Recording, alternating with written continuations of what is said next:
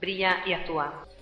Una persona puede tener un profundo efecto sobre otra y dos personas pueden hacer milagros. Pueden cambiar a un pueblo, pueden cambiar el mundo. Brilla y actúa. Silencio, por favor, orden en la sala, silencio. Abogado. Abogado. ¿Estás ahí? Abogado. Sal, ratita, quiero verte la colita.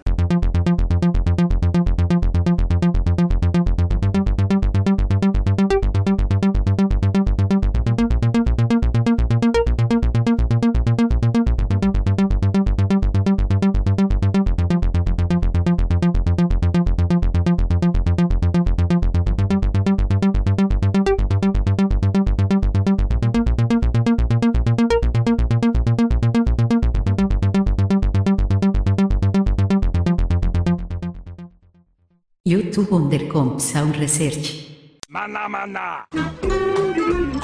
Mana, mana. Mana, mana.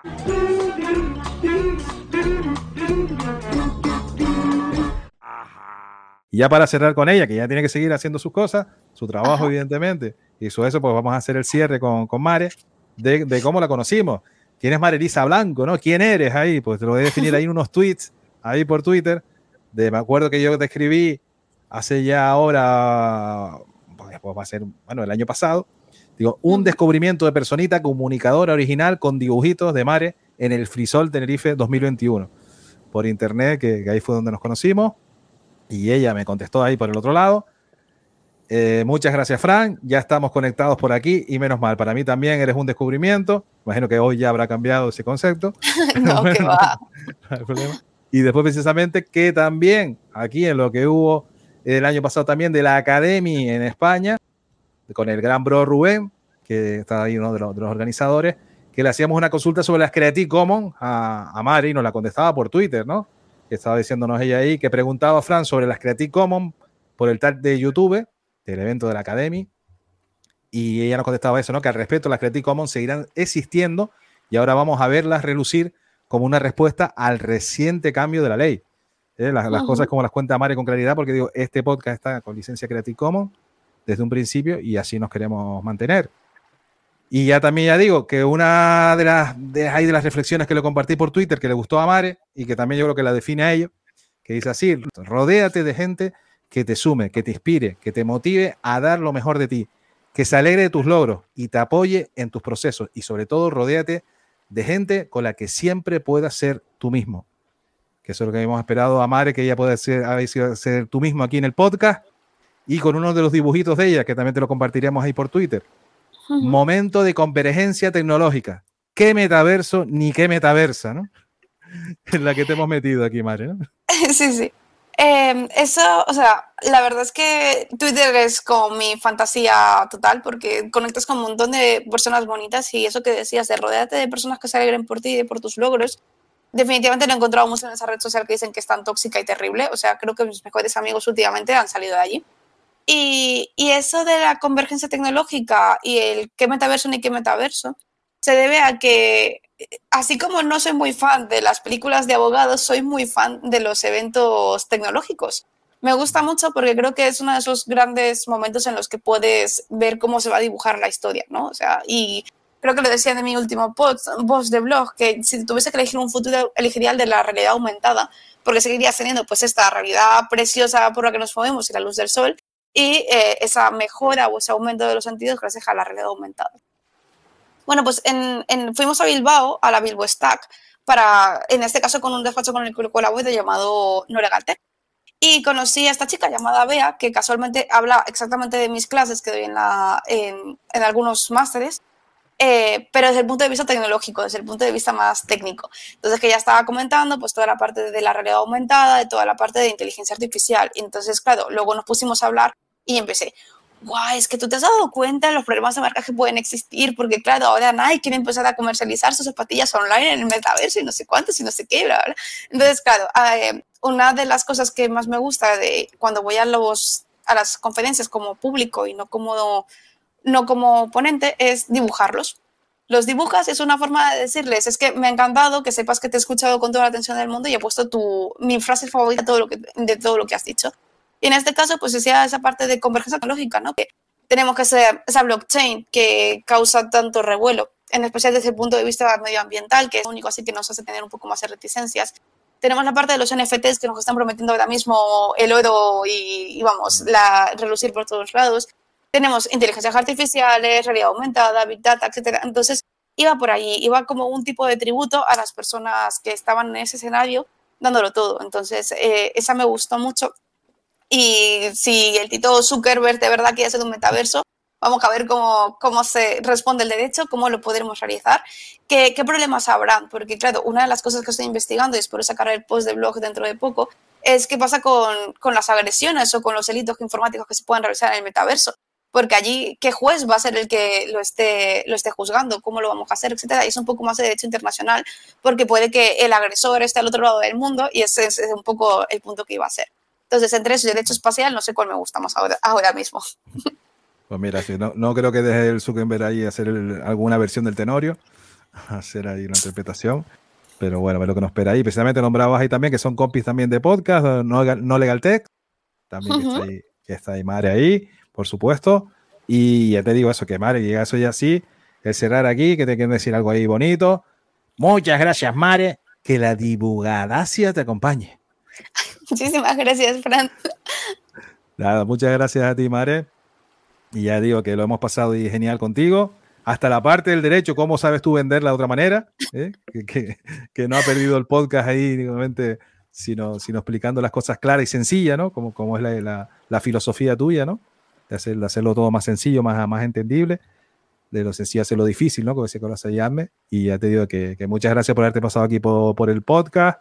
Siempre decimos esto, que esto es un podcast pequeñito, pero gamberrillo, pero que, que, quien se pase por aquí también lo hacemos como si fuera de, de ellos, ¿no? Porque son, son, parte de ellos y ahora eres parte del podcast aquí. Y que ya digo que desde que te conocimos ahí por el Frisol, pues ahora hemos conseguido ya poder hacer ahí un podcast contigo y, y que ha sido también, como digo eso yo, que ha sido sulfúrico y ha sido un placer tenerte aquí en, en, el podcast de Internet. Pues lo agradezco muchísimo porque el podcast creo que es un medio súper bonito y, y, qué guay estar rodeada de personas que piensan en ti cuando tienen, tienen proyectos. Así que de verdad que muchísimas gracias y a todas las personas que nos han escuchado, espero que les haya resultado fácil la explicación y que puedan disfrutar de esas obras en dominio público y hacer patrullas como toca. Ahí te lo ponemos como alegato final de dibujante abogada. Sí. de acuerdo. Pues muchas gracias, Mare. ¿Ha oído hablar del informe Pelicano? ¿Novia tiene una teoría? Todo aquel a quien se lo he contado está muerto. ¿Ordenó el código rojo? Hice el trabajo que me encargaste. ¡Ordenó el código rojo! ¡Por supuesto que lo hice, joder! Teniente, ¿se sentirá insultado si recomiendo a su supervisor que designe un nuevo abogado? ¿Por qué? Porque no le creo apto para llevar la defensa. Si no me conoce.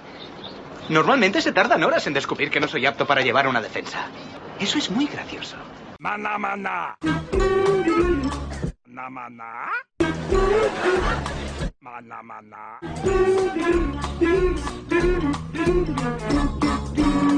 Ajá. Y, y, ahora vamos a hacer lo que es el podcast previo a la ficción sonora del podcast teatro.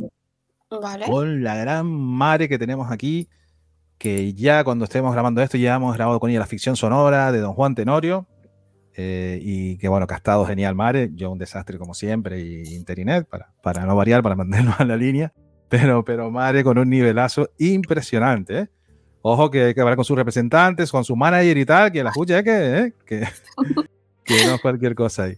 Y precisamente de una de las cosas que hemos estado preparando con Mare, que decirle primero públicamente, darle muchas las gracias por haberme esperado, porque me puse ahí bichado, no se nos puso malita ella, como contactamos ahí en, por época de fin de año, ¿no? Por ahí, ¿eh? Pero después me tocó a mí. Y claro, hemos tenido que atrasar esto pues, pues más de mes y medio, incluso.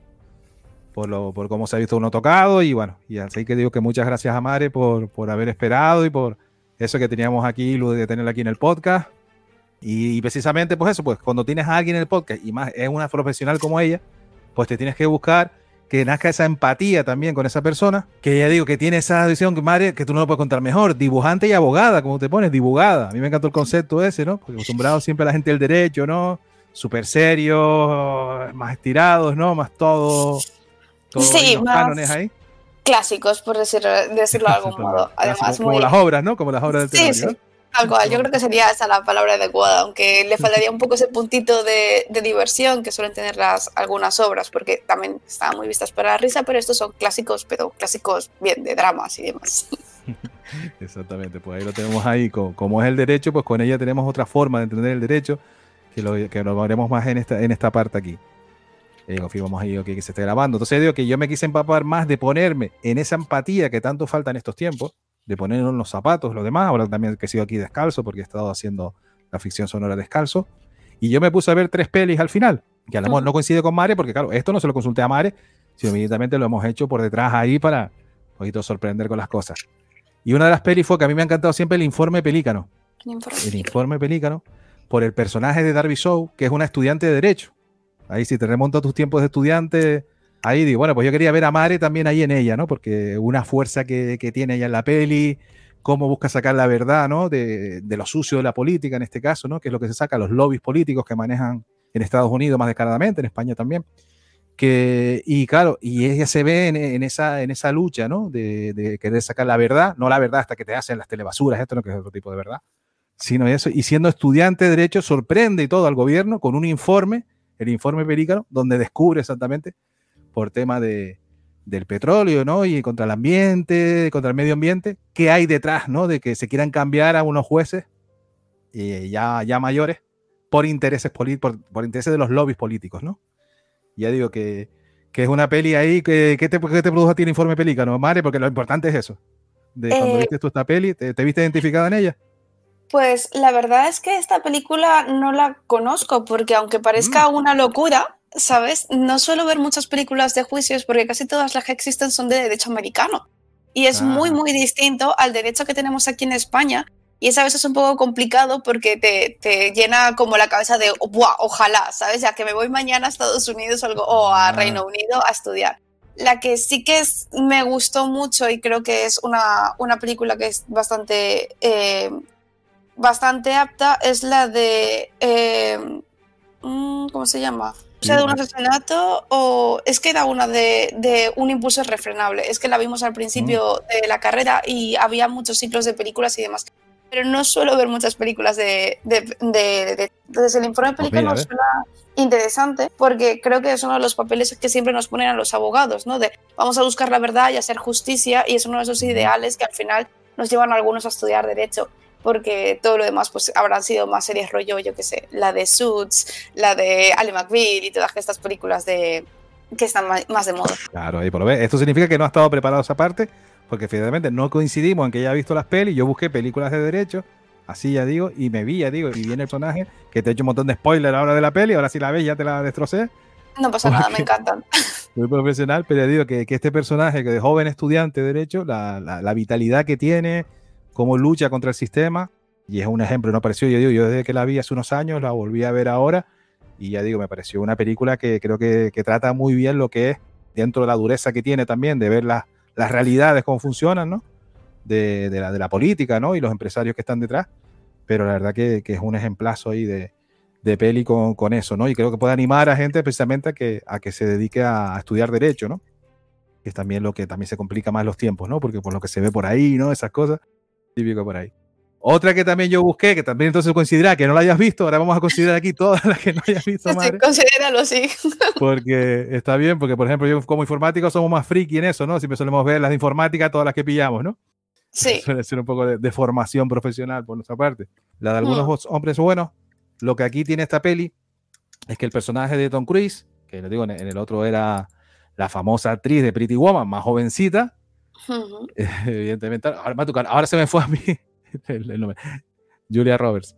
Y, en este caso es Tom Cruise, que interpreta a, Daniel Caffey y que en este caso es un abogado novato, que lleva nueve meses, pero en este caso ella se complica más la, la peli, que también sale Demi Moore, como también abogada, pero en asuntos internos. Y precisamente aquí vemos eso, que cómo quieren aprovecharse de un abogado novato para darle un caso para que lo pierda también sería, o en este caso la peli lo pone, ¿no? Que es un clásico, porque hasta él lo dice, ¿no? ¿Por qué me dieron el caso a mí, no? Porque Sí, a veces, a veces incluso es una cosa bastante sonada en algunas, al- en algunas series, porque aunque no, O sea, aunque es una película más, una serie más ligada con el crimen, últimamente estamos viendo la de Better Call Saul, que a mi novio sí que le gustan las películas estas de derecho, abogados y toda la pesca. Porque, y, y claro, allí sí que se veía la parte de por qué no acompañan a los juniors para ciertos elementos o ciertas vistas o ciertas acciones, porque esperaban que los pierdan, entonces no van a perder el tiempo los socios mayoritarios o los socios que, del Mm. despacho en ese tipo de casos. Pero bueno, lo, lo dicho, o sea, generalmente es muy distinto lo que es la práctica en Estados Unidos que en, que en, que en España. Seguro os moriríais del aburrimiento en, en España con una película con el derecho español. Ok, pues entonces digo que entonces a Sergio sí que, que te sonaban más las pelis estas. Y ya digo que tiene ahí una, eh, unas escenas famosas de que un abogado así, novato, le hace cara a un alto mando militar en el tribunal. Así que imagínate lo que puede suponer eso, lo llega a sacar de sus casillas. Y ese es el momento más estelar en el tribunal, que por eso en el tribunal, pues también me gusta recordar, oye, cómo estaría madre ahí en un tribunal, ¿no? Aunque tú no te dedicas al derecho de penal ni al derecho civil, sino al de la propiedad intelectual y todo eso, como veremos ahí a continuación. Pero que ya digo que tiene una escena también que es en eso brutal. Como siendo más joven, alguien mayor y con un rango o, de estos de poderío militar, pues lo, lo logra sacar de sus casillas totalmente, ¿no? Y entonces Ujú. momento álgido ahí de, de la película. Y después otra de las pelis, de las tres que al final, buscando otra, que había, había otra ahí que me, que me gustaba, pero que no la encontré por internet ahí para poder verla, pues al final tuve que ver la que no recomendaría que vieran los abogados en este caso. Que también la habrá visto tu pareja, Sergio, se- seguramente. El Cabo del Miedo. Ah, sí, sí. Porque el Cabo del Miedo ya es mucho más fuerte para la gente que se dedica al derecho, ¿no? Si, si has visto esta peli, ¿te, te suena haberla visto? ¿O Yo no, pero comentado? él me, me ha intentado conven- convencerme para que la vea, pero eh, Sí. es eso. O sea, yo Uf, soy un poco mejor rebelde no verla, me parece. Mare. Sí, porque además. Respetando a Sergio, Sí, porque sí. la verdad que es bastante cruda, porque a mí, sin ser abogado ni estar metido en esto, te da un eso. ¿Por qué? Porque aquí es la historia más cruda que le puede pasar a un abogado. El cliente que sale por la casa, de la cárcel después de 17 años, pero por un caso de violación. Y él le tocó, por abogado de oficio, defenderlo. Y entonces lo que hizo fue mal defenderlo por lo que había hecho. Tapó un informe, lo enterró, llamaron ellos por lo menos la traducción española, enterró el informe de que la chica había tenido una vida promiscua, pero tenía 16 años. Y entonces pues tapó eso para que al final fuera ejecutado la sentencia, ¿no? Y, y, y ¿qué hace el tipo? Se, se venga de él y su familia al salir. Entonces esto como abogado, porque él incluso había dejado el turno de oficio de allí, lo había dejado por estos casos. Porque claro, al final el turno de oficio, como sabe, hay que defender a, a cualquiera porque tiene derecho a la defensa, pues él había dejado el turno de oficio por, por estos casos, lo cuenta en la película. Pero claro, ya la película, serán ser más spoilers para quien no la haya visto, incluida Mare, que, que es bastante cruda, porque lo que pasan es bastante, bastante horrible, porque debe meterse con su mujer y con su hija, que también Claro. tiene la hija cercana a la víctima, imagínate. Entonces, claro, se convierte en una desesperación la película y tal. Sale el derecho de fondo, salen cosas de derecho, evidentemente, ba- bastante eso, pero sobre todo más también de cómo protegerse de él. El tipo a los 17 años estudió derecho también en la cárcel y estudió un montón de novelas, se empapó la cabeza, pero para mal, para hacer el mal después, ¿no? Que por eso él se volvió al el protagonista, que es Robert De Niro, en este caso el protagonista, el abogado Sam Bowden, que es Neil Nolte, y ya digo que, que el tipo hasta se, se, se hace también para revisar su caso y por eso se entera de lo, lo que hizo él con el informe, ¿no? Perfecto, así hasta lo que se puede llegar. Pero entonces digo que yo no la recomendaría tanto para los abogados, porque si esto lo ves, no, te, no creo que dan ganas de estudiar derecho. Esto lo puse un poquito más como el caso de extremo. Claro, es que al fin y al cabo, si estudias Derecho, tienes, tienes muchas opciones. Es más, me acuerdo que en la carrera fue una de nuestras principales preguntas, porque es algo que te cuestionas, ¿no? Es un derecho fundamental el de ser defendido y tener un juicio justo. Y, bueno, pues que no, no haya un tipo de arbitrariedad. O sea, en, en lo que es la práctica de la justicia, que al fin y al cabo es un sistema de cohesión social. Eh, pero claro, no todo el mundo tiene los mismos tipos de valores. Y me acuerdo de un compañero que además me hacía muchísima gracia, que era lo más sencillo del mundo. Yo he estudiado de hecho para ganar dinero, o sea, literalmente. Y hay otras personas pues que decían, pues porque, porque creo en la justicia o porque me gustaría seguir con el legado de mi familia y cosas por el estilo. Entonces, lo que ya, que la única película así de derecho que he visto es Anatomía de un asesinato, que me digna a decir, porque también he pensado ahora que también vi la de Legalmente Rubia, que era bastante divertida, porque es más, más light y mucho más, más graciosita, aunque sí que tiene una parte muy de, la parte de estudiante de derecho, que estás con el método socrático y todo lo demás, en anatomía, en anatomía de un asesinato también te encuentras en algunas escrituras que luego es en esa práctica diaria. Entonces supongo que en estas películas también sí que te puedes encontrar con algunas cosillas que sí que nos hará un tipo de resemblance, de, de que nos da ese saborcillo, de que es parte de lo que nosotros vivimos día a día, aunque no sea exactamente lo que nosotros practicamos. Entonces, las recomiendo, aunque no las haya visto, porque si Fran las ha visto, eso quiere decir que, que, ha hecho los deberes y que habría que verlo, menos esta última, porque decía que era el caso totalmente contrario. O sea, y, y ya me comentaréis todos los demás qué tal. Y, y sí, eso, sí, eso, ya me animaría a verlas yo. Porque soy un poco rebelde con el tema de películas. ya digo que lo, que lo he hecho más para eso, para documentarme y ponerme más ahí en tus zapatos. Pero ya te digo que tú te dedicas a otra cosa en el derecho. Pero para ver, ya digo, casos de más sencillo, un poquito más complejo. Ya digo, aquí tiene un, un, corte, bueno, un audio famoso de la película, un sonido famoso que se hizo, que solamente lo habrás escuchado, que lo pondremos en el podcast, ¿no? Porque hace una expresión que hace el personaje de Robert De Niro, que dice, ¡Abogado! Ah, ¡Abogado! Sí, sí. Eso sí lo habrás visto por ahí porque está sí, por, sí, por sí, YouTube. Ese, ese, es un clásico eh, y la gente lo ha usado en bromas por ahí, en fiestas y tal, ¿no? Decir, ¡Abogado! Te suena sea, junto, ¿no? Que no, Pues creo que fue de mi segundo, mi segundo cliente, me lo dijo. Y me quedé Ah. yo con cara de, ¿qué me está diciendo este chico? Pero fue como, pues es, pues es un de meme, me parece bien, sí, sí. Viene O de sea, la peli, viene de la peli. Pues ya digo, pues quitando que al final yo rompí esta mañana de los guiones y tal, que digo, cuando yo gui- guionizo es peor. Aquí estaba esta parte que digo que era, porque esta era la charla introductoria para conectar más con la persona, que, se, que esto lo aprendí, por ejemplo, de, de un periodista en España, Ramón Treset, que cuando iba, aunque esto no es una entrevista, evidentemente, si estamos haciendo un podcast aquí compartido, para conectar con la persona hablaban de un tema que a más personas les gustara. Y por ejemplo lo hacía con el baloncesto. Él usaba el Ah. baloncesto para hablar con esa persona, aunque fuera a hablar de música después con él. Porque el programa era Ujú. musical. Era en Radio 3 y era Diálogos 3. Y, y él lo que hacía un previo de para conectar con esa persona con ese tema común que les unía, ¿no? Entonces era, Ujú. como él decía, ¿no? Que Diálogos 3 era el hilo invisible que unía a él, a los oyentes y la música, ¿no? Pues lo, lo lograba hacer así con, con las personas que te habían invitado, ya sea músico, eso, ¿no? Pues aquí igual, conectar contigo con el derecho, eh, es la forma aquí también que, que hemos buscado hacer, ¿no? De-. Porque claro, si a con quien estás no respetas lo que hace, pues ya empezamos mal. ¿no? Claro. Aunque, aunque no sea a mí el derecho algo que me apasione, mi experiencia no ha sido buena por temas ahí, por otros Oh. temas personales, pero no significa con eso, oye, y he, y he visto buenos y malos abogados, ¿no? Porque evidentemente de esto toca, ¿no? villa. Sí, sí, toca por ahí, pero no vas a generalizar y a etiquetar por eso a todos, ¿no? Y, efectivamente. y esto por ahí. Y ahora sí, ya te digo que ahora venimos en la parte que te dije del spam del bueno, que también hice dibujitos de los míos. Ah, cuéntame, aquí. cuéntame. Que bueno, dibujitos míos los míos son estos, la letra fatal que tengo de niño chico, Oh, ¿eh? intentando imitar aquí a Mare, pero Mare es la gran dibujante. ¿eh? Y aquí tenemos para lo que vamos a hablar ahora, que es un proyecto que ha arrancado ahí con su barco, porque precisamente en el Cabo del Miedo sale un barco que tienen para hilar cosas, ujú. en la parte buena, que después el barco precisamente les ayuda.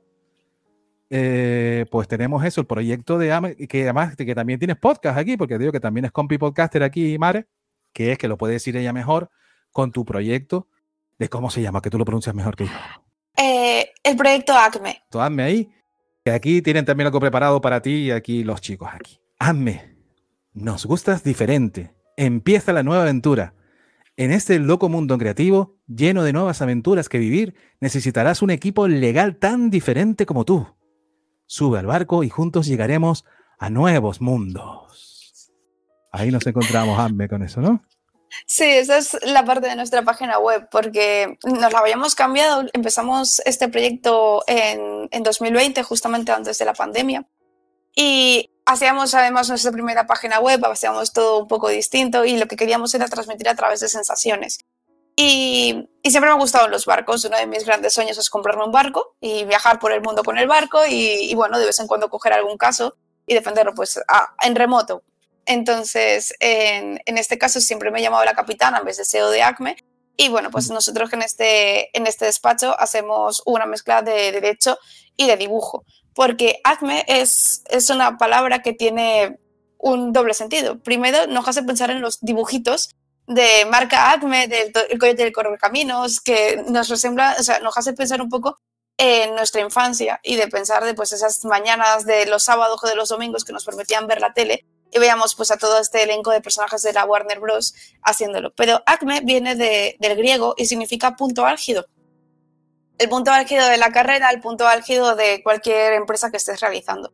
Y era un poco la idea que nosotros queríamos. Queríamos cambiar esa visión del derecho, como decía Frank, que es muy como muy clásica, muy, muy así como de caoba y madera muy, muy fina, a algo un poco más de tú a tú y pues nosotros vamos un poco más por ese lado de, de derecho pop, ¿no? De cultura pop, de que quiero que suene David Bowie o The Strokes cuando hables con nosotros, que te pienses que estás en un viaje, en un barco y que vamos a ver por dónde vamos a ir y las mareas que nos van a realizar. Entonces, todo lo que nosotros creamos al final va un poco encaminado por esa línea de queremos que esto sea el viaje en barco que vamos a tener en el futuro y que vengas con nosotros y que llegues a pues, nuevos puertos y, descubras cosas nuevas, que llegues a tu punto más álgido. Ahí, genial, ahí, Mare.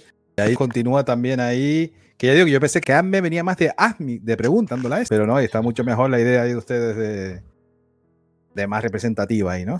De arriba y venirse arriba de otra manera, ¿no? Sí, sí, era un siempre para arriba, nunca en arriba. Entonces estábamos pensando nombres y al final se nos ocurrió ese, porque también teníamos esos proyectos que queríamos, incluso en algunos informes los que enriquecemos con realidad aumentada, o intentamos siempre eh, hacer otros tipos de acciones para que cuando tú te encuentres un informe de derecho, no te encuentres un Word mostoso con la letra en Times New Roman o en Comic Sans intentas ser un poco simpático, ¿sabes? Sino que queríamos hacer un poco, algo un poco distinto. Entonces dijimos, bueno, pues eso tiene que tener significado y tenemos que trabajar pues todo lo que nos envuelve para que nosotros luego podamos sentirnos como representados por esta marca que estamos creando. Ahí, genial, y nada que ver entonces con la película de No mires arriba, ¿no? Entonces, de... hay, que, hay que mirar arriba, hay que mirar arriba siempre. Exacto, sí, o sea, la de, la de No mires arriba además es una de mis películas favoritas creo que del año pasado porque me pareció una crítica bestial, brutal, pero creo que no estamos para hablar de cine, aunque me guste mucho en otros aspectos que no sean películas de derecha, pero sí, sí, o sea, y aquí está, nos sigue contando aquí Inter ahora, que según el capítulo 1 que cuenta, hazme cómo es hoy. La belleza de ser creativo. Elegir el sueño, vivir de lo que hacemos. Lo que hacemos y cómo lo hacemos. Empatizar, definir, idear, prototipar, entregar. Nuestras habilidades artísticas están al servicio del derecho. ¿eh? Volvemos al derecho.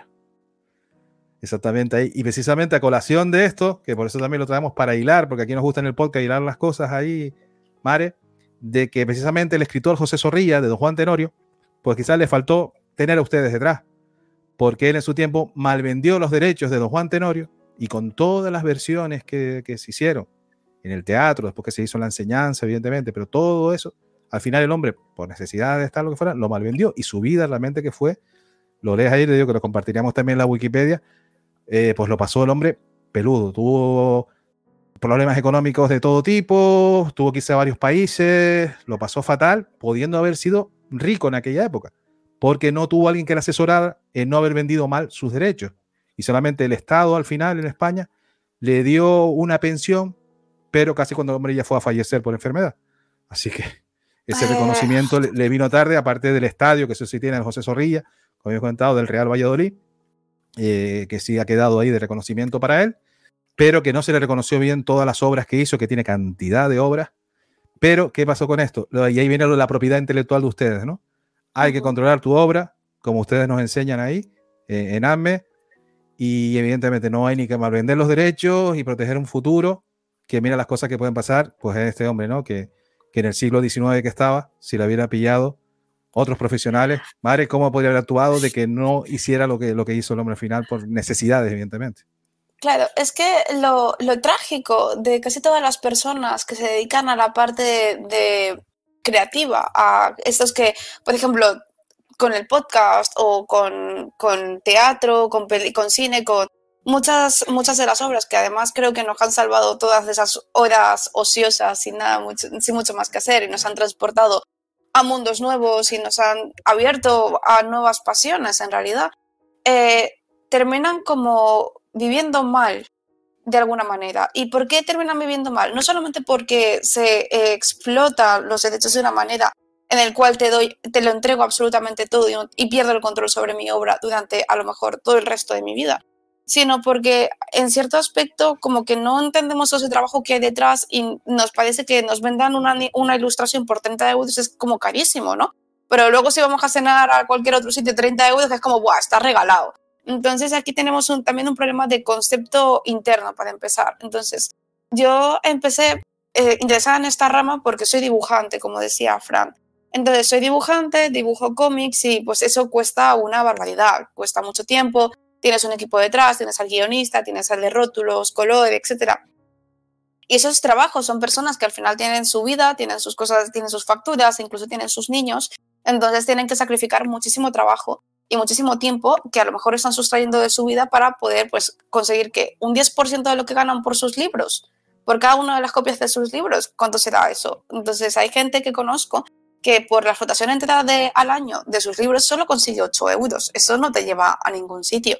Y puedes decir, bueno, es que no ha vendido mucho. dices, ya, pero es que a lo mejor incluso esa persona dice, bueno, pues para lo que vendo podría ponerlo en internet y que lo lea más gente y que así lo disfruten al menos, en vez de estar haciendo el paripé mmm, en eso, pero tampoco pueden recuperar sus derechos fácilmente. Tienen que negociarlos, tienen que recuperarlos, tienen que ver cómo lo tienen que hacer. Entonces, en el 1800 las cosas eran pues muchísimo más duras que ahora, pero para mí en algunos aspectos, aunque tengamos la ley muy de nuestra parte que quiera buscar eh, proteger a los autores, seguimos viendo situaciones de abuso bastante complicadas o incluso el último caso que tenemos son de editoriales que llevaban personas privadas, en plan como un autónomo, dice ser, ser editor, tener una tienda online, pues un WooCommerce, donde pide los libros por, por encargo, cada vez que le piden uno, pues lo imprime y lo envía y de repente dice, ah, pues ya no me apetece, pues rompo el contrato y ni te doy liquidación, ni te pago lo que te debo, ni nada.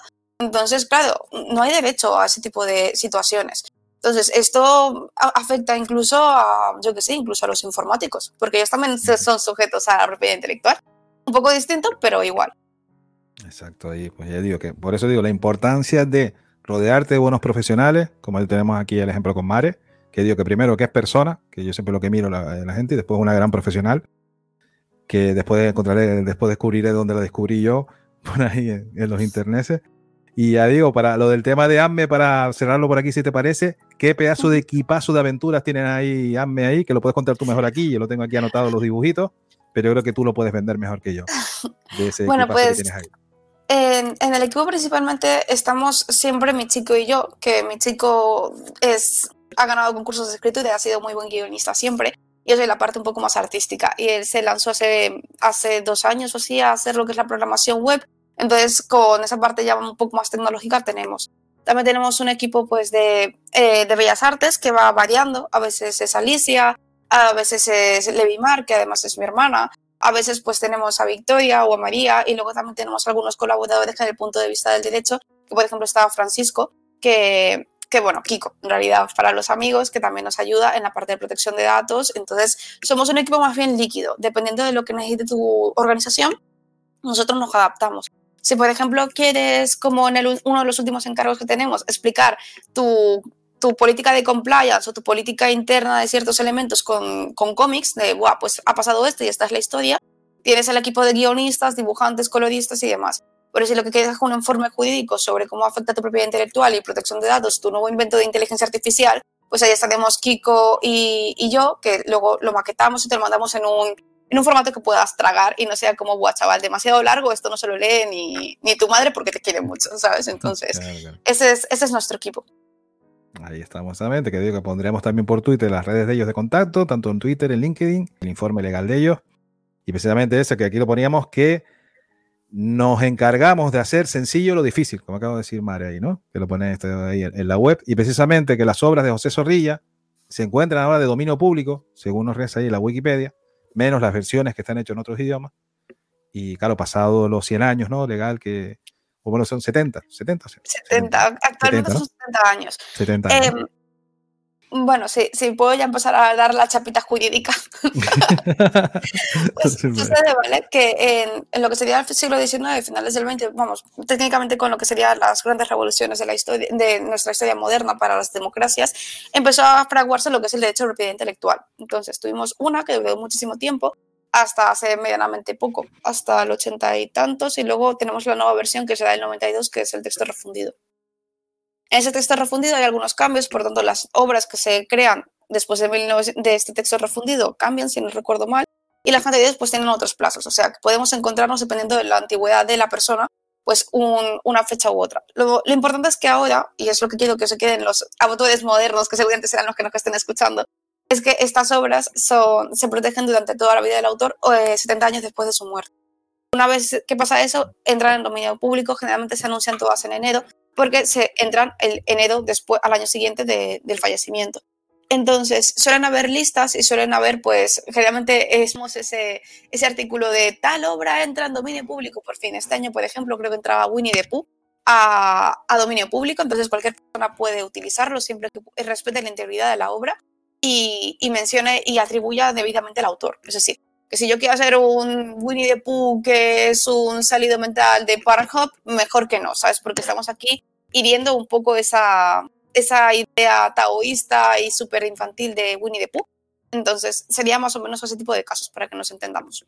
Ahí, ok. Y entonces digo que no lo hemos hecho mal en el podcast entonces, pero que nos perdone tu pareja por lo mal que está guionizado todo, como guionista que es, pero digo, como hemos hecho el derecho a parodia, si lo hemos Ujú. ido por ahí, y siempre citando al autor, por supuesto, como te has dicho ahí, ¿no?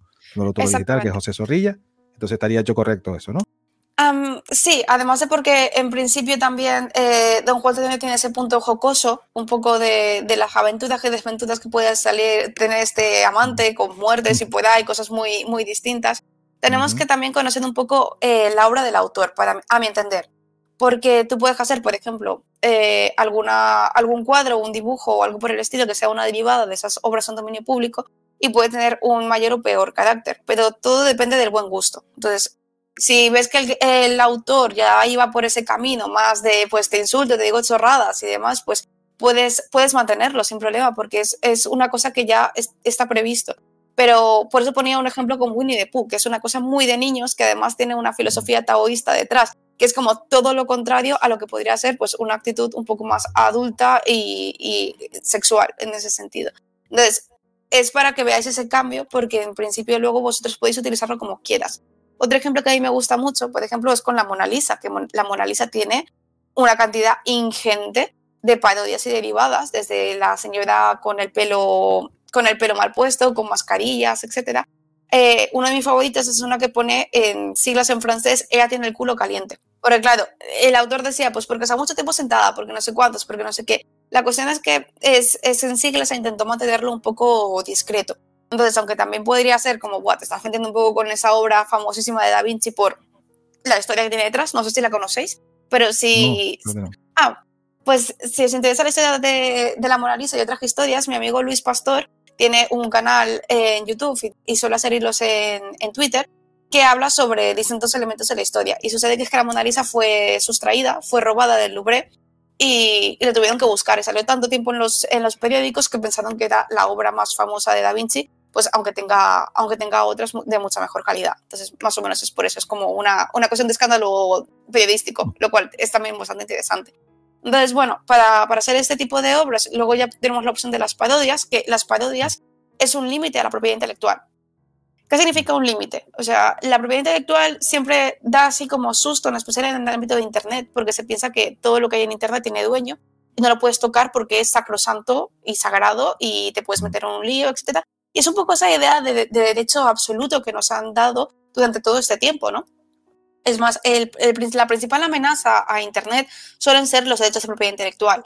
Pero la propiedad intelectual, como todos los derechos, tiene límites. Tiene, donde empieza tu derecho, o sea, acaba el mío. Y esto es lo que ocurre, por ejemplo, cuando tenemos otros valores igual de importantes, como la educación o la libertad de expresión. Entonces tenemos el derecho de cita, que es la que protege un poco ese derecho a, a la educación, a que nosotros podamos divulgar y que podemos hablar y podamos comentar ciertas obras y citándolas y poniéndolas como ejemplo ilustrativo de lo que nosotros queremos hacer. Y luego están las parodias, que es cuando queremos reírnos de algo sin, pedir permiso. ¿Y por qué es importante este derecho de, de parodia y esta libertad de expresión que podemos tener? Porque si yo, por ejemplo, tuviese una obra y alguien me preguntase, oye, ¿puedo hacer esta obra que me estoy riendo de ti y de lo que has creado? Pues yo te voy a decir, pues mira, la verdad es que no, ¿sabes? No me apetece que se rían de mí y de mi obra, ¿sabes? Yo la he pedido con mucho cariño, pues tampoco me apetece que te metas conmigo. Entonces dijeron, bueno, como no- hay un no por defecto, vamos a ponerle un límite para que la gente pueda hablar de esto, pueda reírse de esto, pueda crear y ser, hacer ese punto satírico, jocoso, siempre que no, no tenga esas ganas de dañar o ser excesivamente hiriente. Entonces, para que una parodia esté bien, tenemos primero que reírnos de la obra o algo que tenga que ver con su autor. Muchas veces que esos o pastiches de voy a utilizar Juego de Tronos para reírme del rey o lo que sea, podría más o menos pasar, pero no sería una parodia tal cual lo, expresa la ley de propiedad intelectual. Y luego mm, tiene que intentar no hacerle daño, tanto a nivel económico o, nivel o, sea, o de una forma directa de siendo muy recalcitrante y siendo muy, muy, muy, muy ofensivo. Entonces, esta parte económica, por lo general no suele tocarse porque el que está ante una parodia, por ejemplo, Raduto, si os gusta el anime, existe Raduto y está Naruto, y pues no, nunca se van a poner en conflicto sus áreas de mercado porque todo el mundo sabe que Raduto es, es una coña, ¿sabes? En plan de nadie se lo va a creer. Otra cosa distinta es que yo, por ejemplo, hiciese la continuación de Naruto, aunque... ¿Era Raduto la continuación? Bueno, Naruto tiene una, una, Ah, no una parodia, una, una parodia por ahí que la verdad es que Mm. funciona muy bien y a la gente le, le gusta mucho y creo que Raduto es su hijo porque lo estaba hablando el otro día con, con Jorge. Total, que, que otra cosa es que yo quisiese hacer la continuación de la continuación de Naruto. Eso sí, porque yo me he visto Mm. Naruto, no la, no la segunda parte. Y de repente le pongo, yo que sé, Sakura's eh, Dreams, pero es el universo. Pues ahí ya tendríamos un problema porque no estaríamos ante una parodia, sino que estaríamos ante una derivada. Y ahí sí que necesitamos sí o sí el permiso del autor para poder realizarlo. Con muchas gracias, que si nos queda también más claro nosotros aquí con las parodias de esto. Que por eso también te traigo para aclarar las cosas y que el podcast siga, ya digo, de, de aprendizaje por ahí. Y sea que todo mucho mejor en acme.es. Tiene ahí a los grandes profesionales que nos ha comentado aquí, Mare. Nos encantaría acabar con el hambre en el mundo. Y vamos a hacer un muro para que un cocodrilo no pueda pasar a un orfanato de Sri Lanka cuando llueve. Deseamos que todo el mundo tenga acceso a la sanidad. Y vamos a llevar bicis a Nicaragua para que los niños no dejen el cole porque está demasiado lejos. Ojalá todos los niños vivieran fuera de zonas de conflicto. Y hemos comprado dos campos de cultivo para asegurar que todos los niños de los orfanatos donde estamos tengan al menos una comida diaria. Porque mientras se alcanza lo que todos deseamos, hacemos realidad otros proyectos, quizás menos ambiciosos, pero también muy necesarios. Fundación Goma Espuma. Tenemos la ambición de hacer pequeños proyectos, pero que se hagan.